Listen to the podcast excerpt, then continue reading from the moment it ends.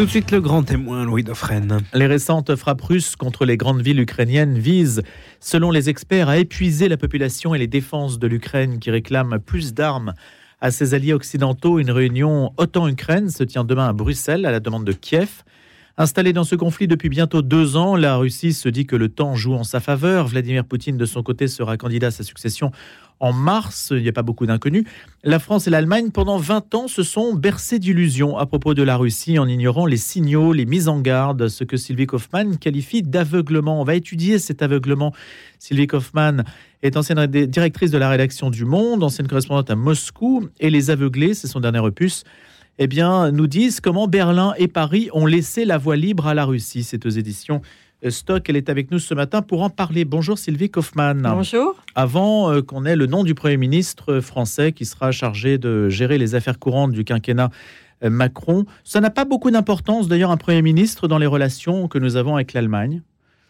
Dans les relations avec l'Allemagne, non, puisque c'est le président français qui, qui gère l'essentiel de ces, euh, des relations avec le chancelier euh, euh, allemand qui, qui est à la tête d'un système politique différent évidemment du nôtre. C'est très parlementaire l'Allemagne.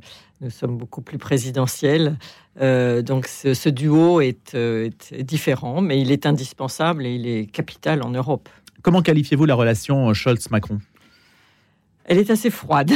Je crois qu'elle elle, elle, est assez dysfonctionnelle, malheureusement. Euh, les deux hommes ne sont pas arrivés encore à avoir une relation de travail euh, euh, aussi efficace que celle qu'avaient finalement établie Merkel et, et, Macron. ça prend du temps. Je crois qu'ils sont deux tempéraments très différents, bien sûr. Et puis, les deux pays, l'Allemagne et la France, ont été très déstabilisés par par l'invasion russe de l'Ukraine l'année dernière, de manière différente, puisque euh, les relations de chaque pays, de la France et de l'Allemagne, étaient différentes avec la Russie. Mais l'Allemagne a été très, très, très ébranlée par cette, euh, par cette invasion. Elle ne l'avait pas anticipé. Euh, personne ne l'avait anticipé. Hein. les services américains avaient beaucoup d'infos. Oui, je parle de l'Europe. les, services américains et les Britanniques, d'ailleurs, qui profitaient certainement des, des renseignements américains, euh, étaient très précis et c'était même euh, inédit la manière dont ils ont exposé leurs renseignements euh, de, manière extrêmement vraiment vraiment précise. Mais les Européens continentaux, si je peux dire, en, particulier les Français et les Allemands, étaient très incrédules et se disaient non, ça, ça ne va pas arriver. Et vous vous souvenez, Macron et Scholz ont tous les deux fait le voyage à Moscou juste avant l'invasion pour essayer de convaincre Poutine, qui, était déjà lui parti dans son projet euh, de, ne pas envahir l'Ukraine. Euh, mais l'Allemagne a été vraiment ébranlée dans ses fondements par cette invasion, euh, par, parce que sa relation était très très proche, très complexe aussi avec la Russie, plus que la nôtre, je pense. Et, et donc, a commencé par sa relation énergétique, qui, puisque l'Allemagne avait vraiment développé une dépendance forte au gaz russe. Et, donc, elle a été obligée euh, immédiatement de, renoncer à cette source d'énergie. Et c'était, c'est une révolution euh, économique. Pour vous avez été amené à vous intéresser à, euh, au commanditaire de l'attentat contre Nord Stream 2 Alors, bah, bah, non, j'ai pas enquêté là-dessus parce que c'était, ça s'est passé après, après l'invasion. et mon livre s'arrête en fait à la. Je, je, suis volontairement allé jusqu'à l'invasion. Voilà. Euh, pour essayer d'expliquer ce qui a amené à cette invasion et pourquoi on ne l'a pas vu venir justement. Euh, il y a plusieurs thèses hein, sur cette euh, sur cet attentat. Quelle est la vôtre? Moi, j'aurais tendance à penser que ça que ça sert plus les intérêts russes que en fait ça sert les intérêts russes, ça sert aussi les intérêts ukrainiens. Je, il y a les, deux, deux, enquêtes journalistiques ont abouti à des, à des thèses différentes. Et euh, la plus solide euh, penche pour euh, une opération ukrainienne, en réalité. C'est-à-dire une opération ukrainienne qui aurait donc saboté le, le gazoduc pour, pour qu'il ne puisse plus jamais servir. Hmm. voilà, oui. Et pas les États-Unis derrière euh, il paraît que c'est. Alors, je suis pas technicienne, donc je ne. Mais non, non, ce n'est pas un piège, hein, Sylvie Kaufmann. Je pose la question naïvement parce que du coup, on importe beaucoup le gaz de schiste américain.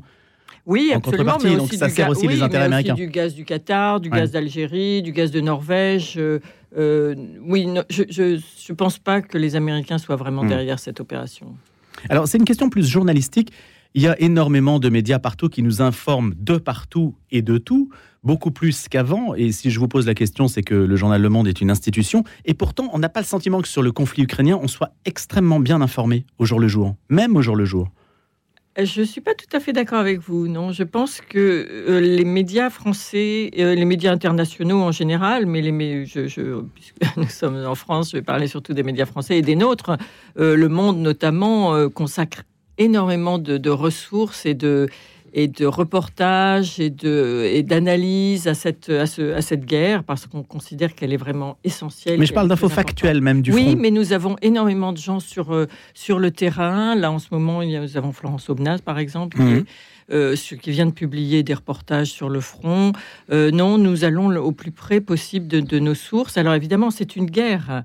Donc, euh, euh, dans toutes les guerres, les, belligérants, et en, l'occurrence les Ukrainiens, puisque nous ne pouvons pas aller du côté russe, euh, essayent de contrôler l'information. C'est toujours ça. ça Mais quand vous dites on ne peut pas aller côté russe, pourquoi? Parce que les Russes ne nous donnent pas de visa. Parce que c'est très difficile de, parce que l'information est beaucoup plus contrôlée et bridée du côté russe que du côté ukrainien. L'Ukraine est une démocratie. Euh, jusqu'à nouvel ordre et, l'information y est libre. Donc, bien sûr, comme ça serait le cas du côté français, comme ça a été le cas par exemple du côté américain pendant la guerre du l'armée essaye toujours de canaliser l'information, puisque l'information fait partie de la guerre en réalité. Hein, ça, on le sait très bien.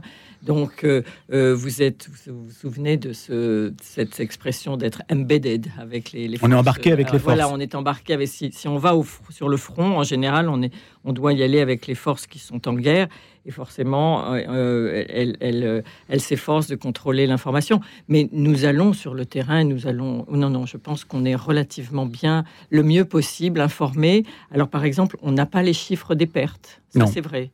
On n'a pas les chiffres des pertes, ni d'un côté ni de l'autre. Les Ukrainiens. Les... Alors qu'il y a quand même 600 000 hommes engagés côté russe, quasiment. C'est énorme, oui, oui, oui, c'est très important le nombre. Et, je pense que le nombre, les, pertes humaines sont très importantes des deux côtés.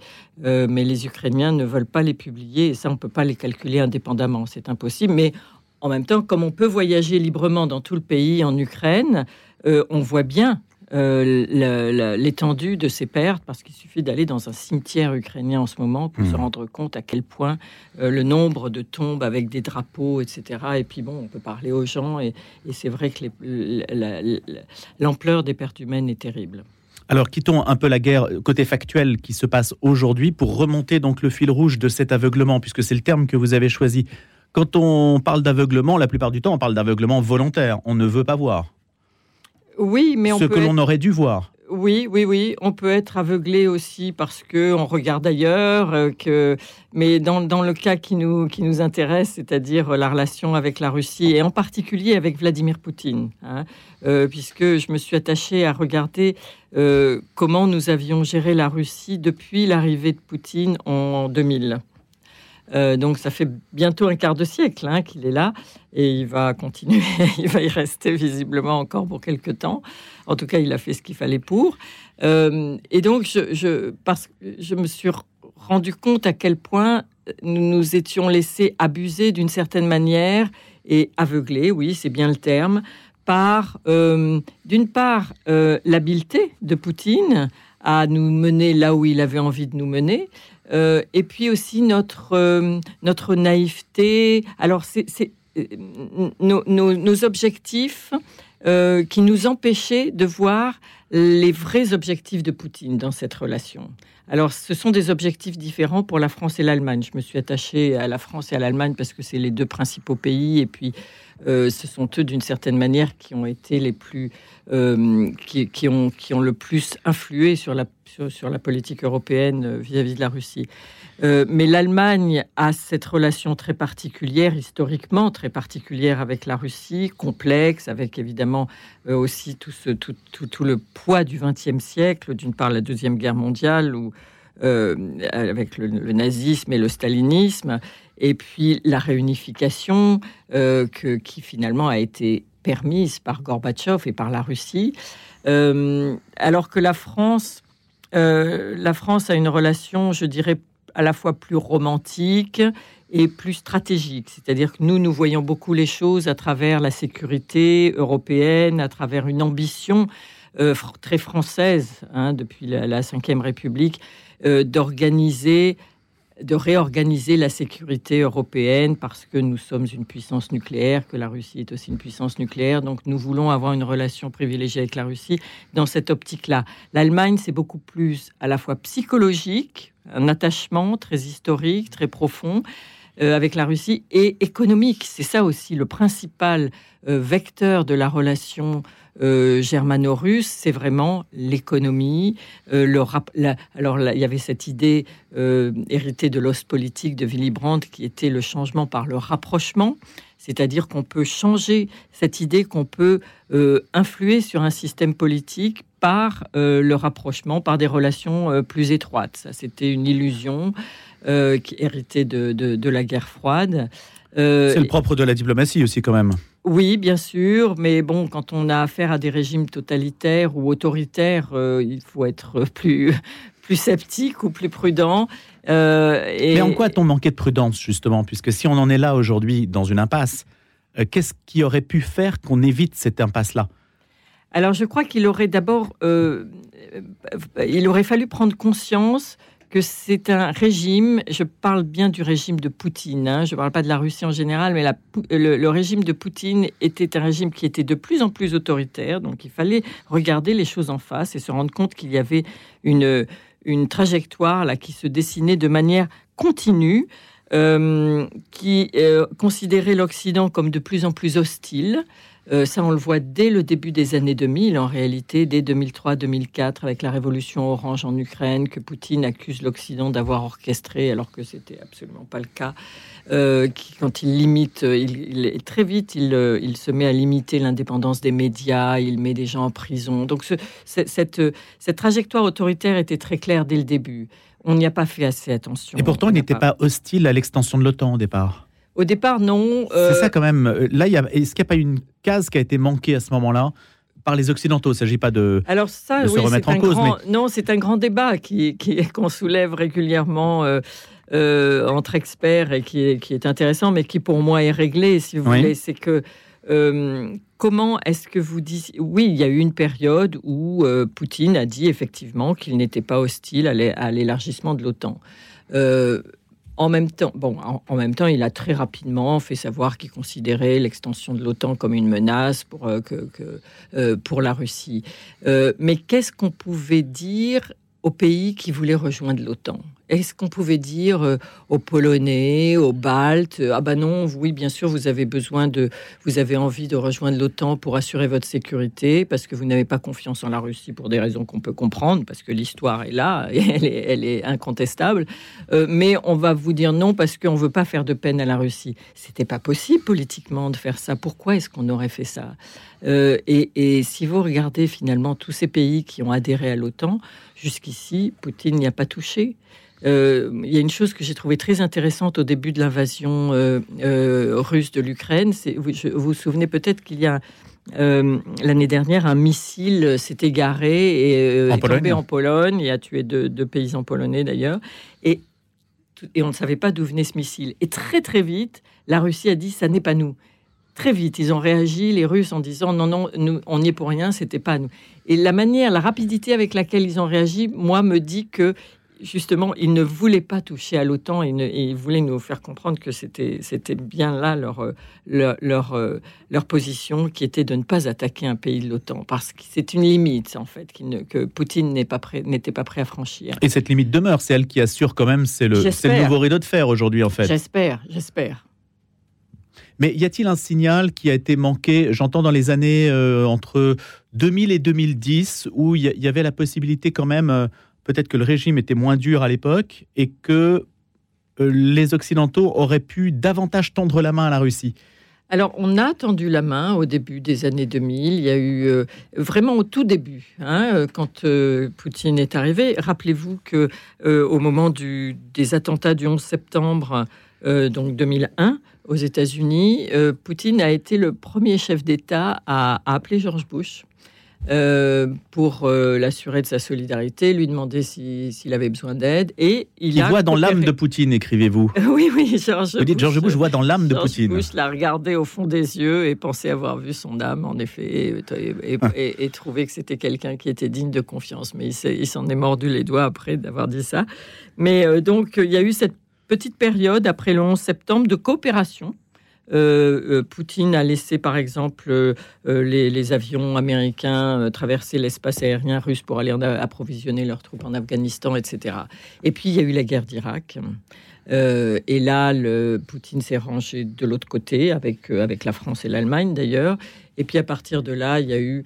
Donc ça, Sylvie Kaufmann, ça c'est une raison aussi pour dire que, pour expliquer aussi peut-être la, la, La la manière dont la France et l'Allemagne ont essayé de gérer la Russie dans la mesure où il y a eu de la coopération sur les 20 dernières années, même, même de manière implicite Oui. sur certains dossiers. Oui, oui, je pense qu'au début, il y avait, eu- il y a eu quelques, quelques Ou moments... sur la Syrie par exemple aussi, non? Euh, non, alors sur la Syrie, euh, sur la Syrie, euh, Poutine a repris pied, mais beaucoup plus tard en, en- en Syrie pour essayer de, de- pour, pour et il est parvenu à ses fins d'ailleurs pour rétablir, rétablir le régime de, pour renforcer le régime de, sauver le régime d'Assad en réalité. Euh, et puis là, on s'est trouvé en, en conflit avec lui. Là, la France, évidemment, oui, euh, a retrouvé même ses oui. prédictions euh, Oui. défaites. Mais si vous voulez, en, en termes de signes qu'on n'aurait pas vu venir, il y en a un par exemple qu'on a, auquel on n'a pas fait assez attention. Il y en a un par exemple qui est très évident et dont on se rend compte aujourd'hui que, que la plupart des protagonistes reconnaissent. C'était son discours, le discours de Poutine en 2007 à la conférence de sécurité de, de Munich, où, qui était un discours euh, qui a beaucoup surpris euh, les Occidentaux, qui était un discours très agressif, très euh, très acrimonieux, très amer sur l'attitude de l'Occident et disant accu- accusant les États-Unis d'hégémonie, etc. Et, les, dirigeants qui étaient présents, qui ont assisté à ce discours, notamment Angela Merkel, étaient sidérés de, cette, agressivité et, et étaient presque en état de choc quand j'ai interrogé ces- Mhm. ces- beaucoup de, de ces participants à ce discours qui m'ont dit oui, c'était vraiment, on était en état de choc, etc. Et puis, le lendemain, c'était business as usual. C'est-à-dire qu'ils là, là c'était vraiment un aveuglement parce qu'ils ont eu ce discours, ils l'ont entendu, ils ont été choqués et puis ils ont décidé de reprendre les relations comme elles étaient parce que c'était trop important, par, les, les relations économiques étaient trop importantes, parce qu'on ne voulait pas euh, tout remettre en cause, euh, parce qu'on pensait que c'était un incident de parcours. euh, voilà. Et l'année d'après, euh, il y a eu cet autre, euh, un événement assez important qui était le sommet de l'OTAN à Bucarest en 2008 Oui. où euh, là, la France et l'Allemagne se sont opposés aux États-Unis, à George Bush, qui voulait absolument ouvrir la voie à, de l'adhésion de l'OTAN à l'Ukraine et à la Géorgie. La France et l'Allemagne s'y sont opposés, Merkel et Sarkozy, de manière très musclée. Ça a été un, sommet euh, très mouvementé et, très agité. euh, qui s'est terminé par un compromis euh, totalement boiteux et de fait l'Ukraine et la Géorgie n'ont jamais adhéré à l'OTAN. Et quelques mois plus tard, Poutine a envahi la Géorgie. Et franchement, on peut se dire maintenant avec le recul, et certains diplomates allemands auxquels j'ai parlé se posent vraiment la question et se disent aujourd'hui, euh, finalement, si on, avait laissé- si on avait vraiment ouvert la porte à la Géorgie et à l'Ukraine, probablement Poutine n'aurait pas envahi la Géorgie. Il n'aurait pro- probablement pas envahi l'Ukraine non plus en 2014 ou annexé la Crimée. Vous voyez, Donc c'est le euh, principe des dominos où chacun, en fait, euh, nos faiblesses, nos faiblesses ou nos, nos, capitulations euh, morales font que en face, ça continue à avancer. Oui, et puis je crois qu'on était, c'est l'héritage de la fin de la guerre froide, et ça c'est une leçon qu'on voit encore aujourd'hui, qu'on peut appliquer à, à ce qui se passe aujourd'hui avec l'Ukraine. Nous avons, à la fin de la guerre froide, pensé que nous avions basculé dans un monde différent, un monde de relations internationales complètement différent, où la force euh, n'était plus la règle.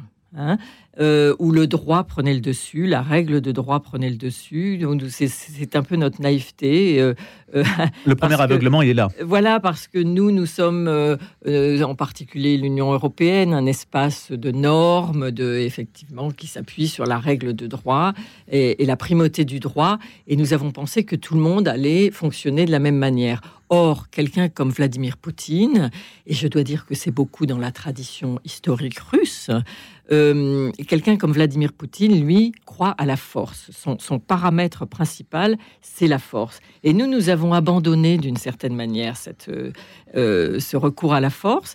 Nous avons réduit considérablement nos budgets de défense, en particulier l'Allemagne. La France a maintenu un certain niveau de défense parce que euh, pour d'autres objectifs, pas pour nous défendre sur le continent européen, mais pour avoir une force expéditionnaire en, Afrique ou euh, outre-mer, etc. Mais l'Allemagne a vraiment désarmé. Euh, et d'autres pays européens ont vraiment désarmé. Et, ça, ça faisait le jeu de Poutine en réalité. Et on le voit aujourd'hui, parce que maintenant, où il faut aujourd'hui, où il faut aider l'Ukraine, où on pense qu'il faut aider l'Ukraine militairement et où on essaye de le faire, euh, on a beaucoup de mal à lui fournir les, équipements militaires dont elle a besoin. Demain, Sylvie Kaufmann, donc réunion de l'OTAN euh, pour aider l'Ukraine. Alors évidemment, la question qu'on se pose, on arrive à deux ans de conflit. J'ai dit tout à l'heure, le temps joue en faveur de la Russie. Il y a un certain nombre d'observateurs qui pensent cela. C'est votre avis ou pas? Alors là, on est dans une, phase de la guerre où euh, euh, Vladimir Poutine a, pris le contrôle du récit, hein, si je puis dire. C'est-à-dire, il est en train d'imposer un récit selon lequel euh, la Russie est en train de gagner cette guerre. L'Ukraine est en difficulté sur le front, c'est un fait. Le, chef d'état-major de l'armée ukrainienne a même dit que cette, sa contre-offensive qui a été lancée l'année dernière était dans l'impasse. Euh, le, front ne bouge pas, euh, ou euh, très très peu, et on, est dans une sorte de guerre d'usure. On s'installe dans une guerre d'usure. donc, et, Poutine, je crois, essaye de. Vous avez vu qu'il y a énormément de frappes aériennes en ces derniers temps sur des cibles civiles, hein, sur des villes ukrainiennes. et donc, il essaye d'une part de amener les forces ukrainiennes à déplacer leur défense antiaérienne vers l'arrière pour dégager le, front, pour que lui puisse avancer, pour que les forces russes puissent avancer sur le front. Euh, et puis à saper le moral des Ukrainiens, parce que quand vous atteignez des cibles civiles comme ça, c'est terrible pour les populations. Euh, donc euh, à, essayer de peser pour amener les Ukrainiens à une négociation, à un cessez-le-feu. voilà, on en est là. Euh, mais je crois que les Ukrainiens ne sont absolument pas prêts à cette négociation pour l'instant. Et Poutine, il serait prêt? Je crois pas non plus. Je crois que tout ça est du théâtre. Il n'y a pas d'élément aujourd'hui qui nous permet d'avancer. Je crois que c'est du théâtre. Euh, il, euh, c'est ce que disent les Ukrainiens. il, fait, il, fait passer des, des, des, messages ou des bruits selon lesquels, en particulier aux Occidentaux, selon lesquels il serait prêt à négocier. Mais en réalité, toute la, toute la stratégie et tout ce qu'on voit sur le terrain de la, de la tactique militaire des forces russes militaires euh, montre que l'offensive continue, l'offensive russe continue et, les bombardements euh, contre les cibles civiles continuent tous les jours. Un dernier point, vous avez travaillé pour la presse américaine, euh, Sylvie Kaufmann. Si Donald Trump repasse, ça va changer le conflit? Ça, c'est une question qui préoccupe énormément de gens et de manière tout à fait justifiée en ce moment. Euh, ça sera une très mauvaise nouvelle pour les Ukrainiens si Donald Trump est réélu, euh, parce que vous vous souvenez qu'il a eu un sommet avec euh, Vladimir Poutine. quand il était président Trump, où il a considéré qu'il il faisait, il a dit qu'il faisait plus confiance à ce que lui disait Poutine qu'à ses propres services de renseignement. Donc ça, c'est une indication quand même assez accablante. Mais ça risque de représenter un virage, en tout cas, dans cette histoire qui s'écrit tous les jours. Merci Sylvie Kaufmann. Merci à vous. De nous avoir parlé donc de cet aveuglement euh, de Berlin et de Paris qui ont laissé la voie libre à la Russie. C'est un retour sur l'histoire récente aux éditions Stock. Sylvie Kaufmann, ancienne directrice de la rédaction du Monde. Excellente journée.